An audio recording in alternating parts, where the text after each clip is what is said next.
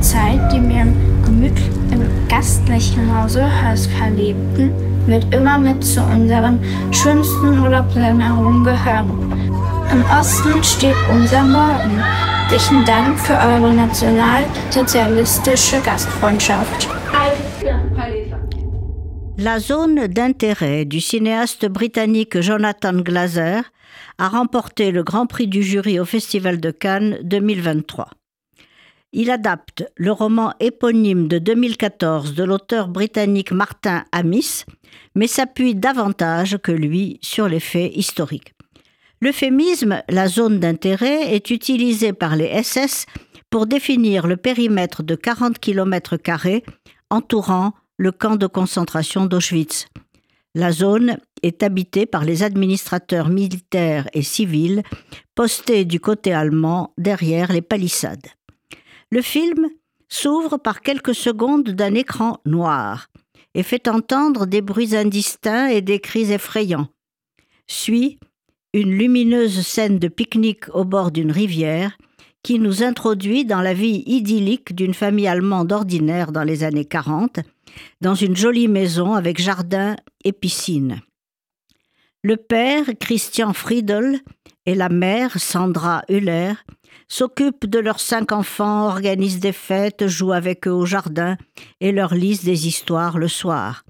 Mais peu à peu, il s'avère que cette maison est située en bordure du camp d'extermination d'Auschwitz, dont on voit la palissade, et le père n'est autre que Rudolf Hoss, le commandant du camp, qui a directement supervisé le meurtre systématique de plus d'un million de juifs et autres. Les faits resteront hors champ. Mais on entend pendant tout le film des cris, des coups de feu, et on voit de loin la fumée des fours crématoires. La force du film, tourner sur les lieux mêmes, et de s'en tenir au son, de ne jamais montrer l'intérieur du camp ni les victimes, mais de suivre dans ses moindres détails que le cinéaste a pu étudier euh, avec l'aide des chercheurs du musée d'Auschwitz-Birkenau, la vie confortable des Hoss dans son voisinage immédiat. Si la mère n'ignore rien des sévices que le père orchestre, puisqu'elle profite sciemment des biens confisqués aux Juifs, comme un élégant manteau de fourrure, les enfants semblent n'en être pas conscients.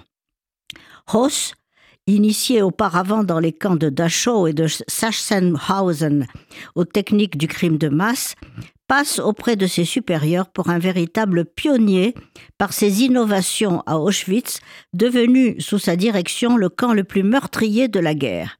On le voit d'ailleurs accueillir les techniciens qui lui expliquent le fonctionnement du gaz Zyklon B, et comment faire des chambres à gaz et des crématoires un système efficace.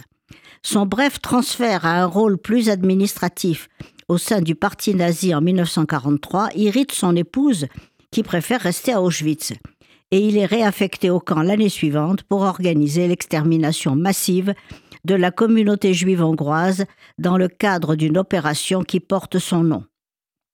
Jonathan Glaser, voulant éviter la façon dont le cinéma fétichise, glorifie, héroïse les bourreaux et glamourise l'atrocité, adopte un point de vue d'un détachement clinique. Il a demandé à son chef opérateur Lukács Zal d'éviter tout esthétisme dans ses images, mais l'objectif grand angulaire les rend souvent étranges et d'un hyperréalisme qui touche au fantastique, orientant la reconstitution vers une sorte d'abstraction, malgré son exactitude.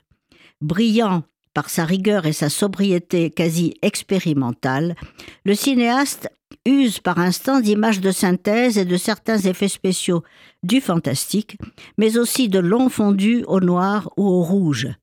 Ce film, dont l'atmosphère paradisiaque aux portes de l'enfer est un cas parfait de dissonance cognitive, souligne la normalité des monstres et illustre ainsi le concept de la banalité du mal avancé par Anna Arendt. La zone d'intérêt n'est pas un film sur le passé, a dit Glaser, mais sur le présent. Les événements au Proche-Orient depuis le 7 octobre lui ont donné raison. La notion de civilisation est à repenser constamment, la violence change sans cesse de visage, mais l'inhumanité ordinaire nous menace à chaque instant.